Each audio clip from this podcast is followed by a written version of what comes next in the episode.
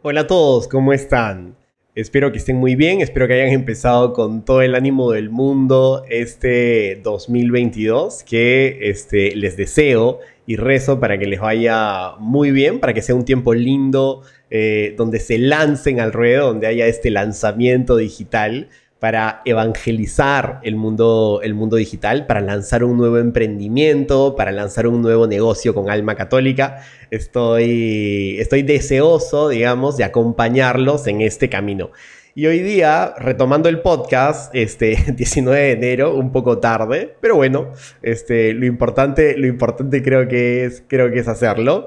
Eh, quiero tocar un tema, quiero que, tocar un tema a partir de unas encuestas que, antes de Navidad hice en Twitter a través de la cuenta de Catholic Link. Entonces, se me ocurrió preguntar, preguntar esto porque me parecía muy importante y porque me parece que las respuestas a esta encuesta eh, deberían marcar de alguna manera la evangelización digital que estamos haciendo y que vamos a hacer durante todo este año. Y la pregunta era, en tu experiencia, ¿cuál crees que es la sensación más frecuente que te dejan las homilías este, de, los, de los sacerdotes cuando, cuando sales de misa? ¿No? Entonces, entre las opciones, yo ponía cuatro. Una primera que era, debo cambiar mi actitud. La sensación que me dejan las homilías después de salir de misa es, debo cambiar mi actitud. Es decir, como que estás mal, tienes que hacer algo mejor, tienes que mejorar en, por este ámbito o este otro, ¿no? La segunda era, Dios es maravilloso, es decir, Dios me sorprende, Dios me ama incondicionalmente, me maravillo de lo que Dios significa en mi vida. La tercera es, al mundo le falta Dios, de alguna manera acentuando un poquito más la crisis en la que vivimos, ¿no? Pues hay aborto, hay estas lacras, hay estos problemas, entonces al mundo le falta Dios, estamos en crisis. Y la cuarta era evangelicemos más, lancémonos ante, un, ante una situación donde hay muchísima hambre de Dios, este, lancémonos al ruedo, lancémonos a evangelizar. Las respuestas fueron las siguientes.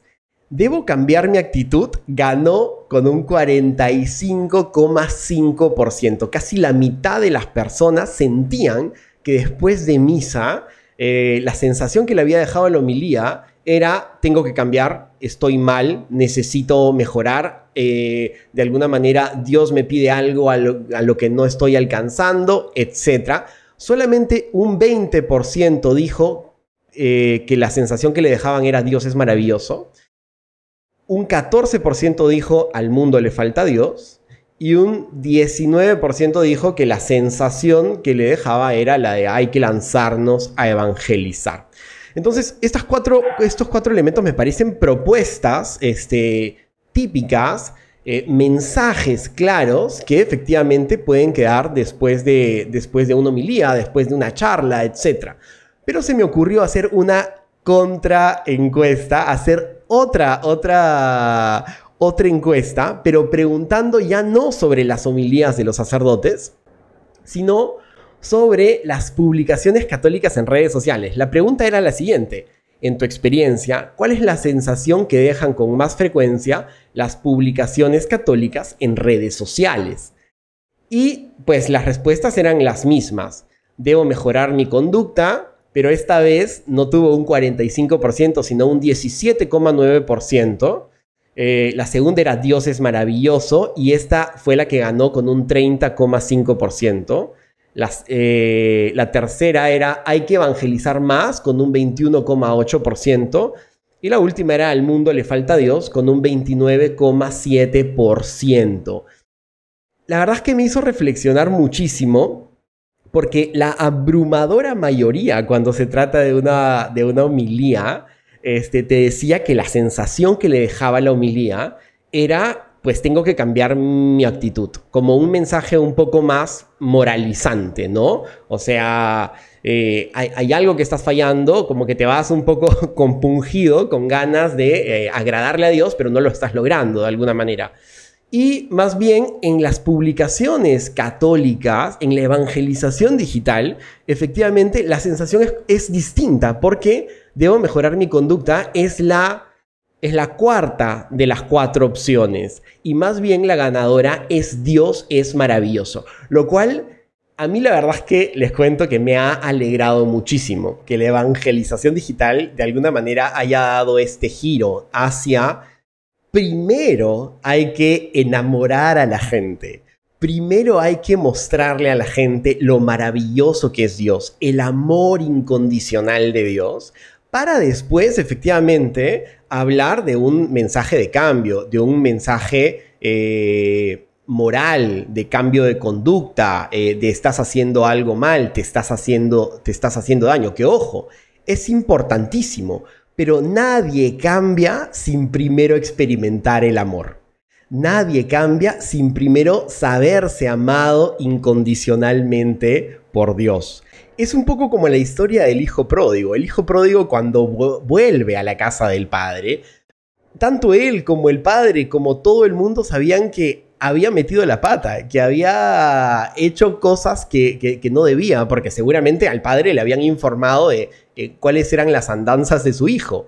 Pero en ese momento el padre no, no corre a su encuentro para decirle, oye, has hecho esto mal, esto, esta otra cosa, cómo has podido este, dilapidar tu herencia eh, en bares, etc., sino más bien le da un abrazo incondicional de amor y lo hace sentir querido, acogido, no obstante, todas las cosas que, él haya hecho. De hecho, él trata de decirle esta, esto, padre, no soy digno de que, este, de, ser acogido nuevamente, pero ni siquiera tiene tiempo el hijo de pensar esto que estaba pensando, cómo se iba a justificar cuando estaba en la porqueriza, porque el padre va y lo abraza y después no solamente eso, sino que hace una fiesta, mata al cabrito más, más grande. Y es que cuando percibimos este amor incondicional que va más allá de nuestro pecado, más allá de nuestras fragilidades, es donde nosotros decimos, caramba, si me aman tanto, eh, si este amor es tan grande que yo recibo, de alguna manera quiero responder a ese amor. Y ahí es donde aparece el cambio de conducta, el cambio moral, mejorar mis hábitos, este, eliminar, eliminar mis vicios, pero no antes. Es decir, yo no puedo actuar para merecer el amor de Dios. Cuando el mensaje moral es previo al mensaje de la maravilla de Dios, del amor de Dios, en el fondo lo que le estamos diciendo es, tienes que actuar de esta manera para que Dios te ame. Y es todo lo contrario, ese no es Cristo, ese no, ese, ese no es el mensaje que, que está en el Evangelio. El mensaje del Evangelio es que el amor es inmerecido, el amor es un don inmerecido. Esa es la cruz de Cristo. Y, el Señor de alguna manera, pues no, no, no, no te da todo su amor con la condición de que cambies tu conducta. Para nada. Más bien, uno cambia la propia conducta porque se experimenta en este mar de amor incondicional donde dice, caramba, me gustaría participar de esta fiesta, me gustaría eh, estar a la altura, me gustaría eh, responder a este amor y uno va efectivamente poco a poco cambiando hábitos, vicios, este, y las distintas cosas malas que podamos tener y que fundamentalmente nos están haciendo daño a nosotros más que a Dios, ¿de acuerdo?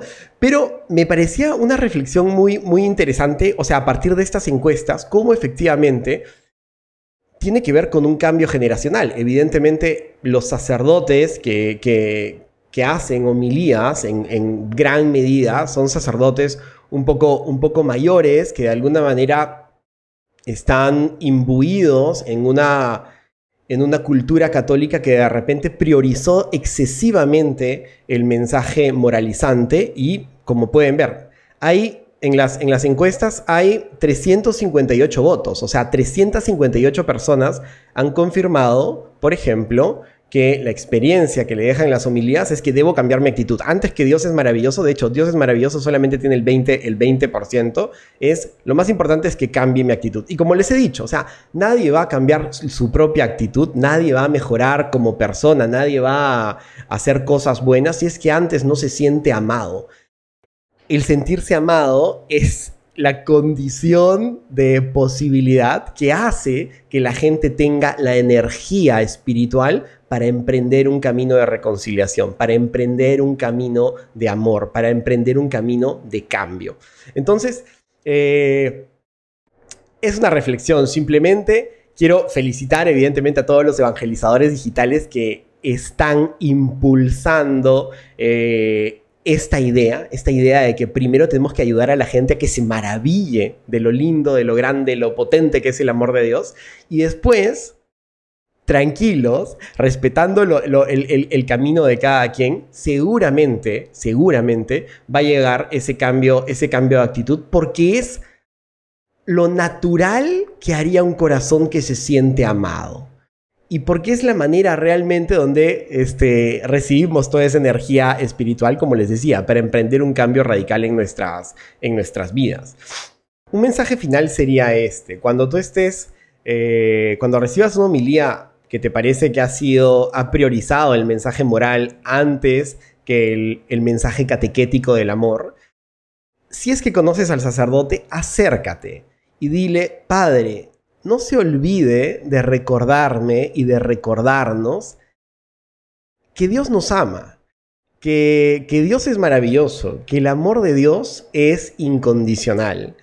Los sacerdotes con muy buenas intenciones, especialmente los sacerdotes mayores que han crecido eh, en una cultura católica de repente un poco más moralista, los sacerdotes necesitan de ti, también necesitan tu ayuda necesitan de tu corrección fraterna y amorosa.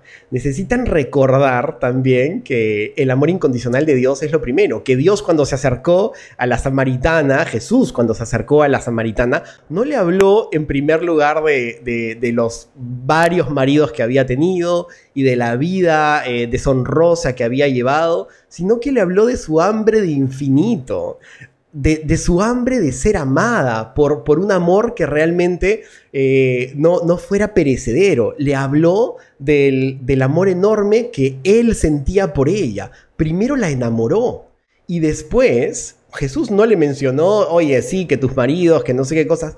Ella misma le soltó el tema.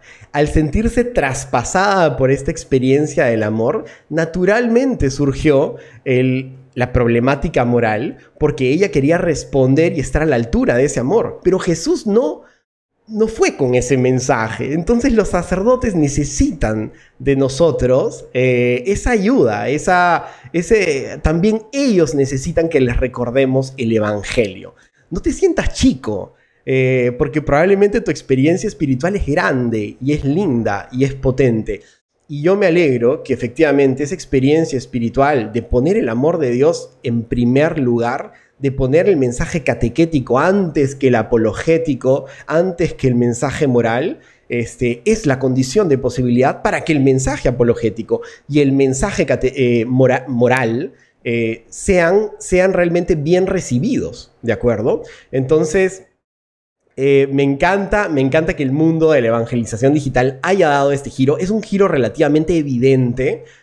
Creo que no tenía que hacer unas encuestas para, para darme cuenta, pero es interesante cómo las encuestas efectivamente nos lo confirman. Entonces yo creo que en este 2022 va a ser realmente importante seguir adelante para que este, como habíamos visto, Dios es maravilloso es un 30%. Yo quisiera que ese Dios es maravilloso fuese el 70%, que fuese la sensación principal que dejamos en nuestras publicaciones, en el trabajo pastoral que hacemos, en, este, los cursos digitales que, que lanzamos, en los negocios con alma católica y en nuestros trabajadores. Este me gustaría que eso, que este Dios es maravilloso, no solamente se quedara en un 30%, sino que fuese subiendo.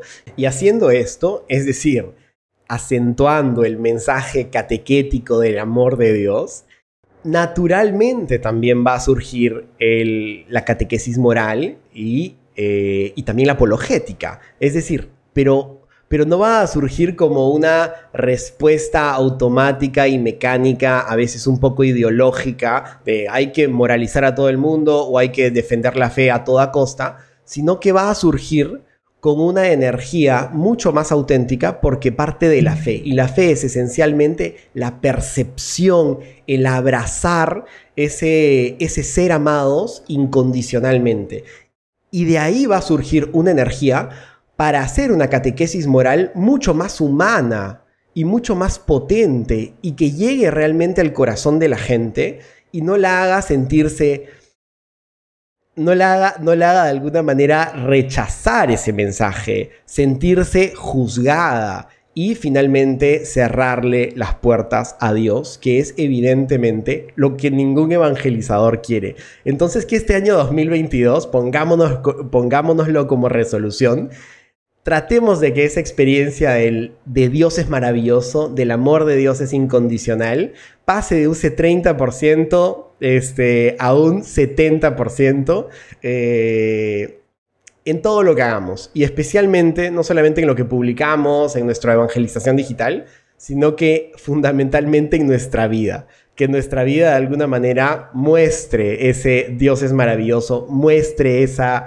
esa alegría que nos dona el ser amados incondicionalmente, sin importar si somos nuestra mejor versión o no somos nuestra mejor versión, Dios nos ama. Claro, Dios quiere nuestra mejor versión, nadie lo niega, pero de, alcanzar esa mejor versión no depende el amor de Dios. El amor de Dios ya lo tienes, el amor de Dios ya lo tengo, y ese creo que es el mensaje que tenemos que lanzar con más fuerza este 2022 es lo que vamos a hacer en Catholic Link, nos vamos a esforzar por ello y este, les mando un súper abrazo, gracias por haberme escuchado y nos vemos la próxima semana.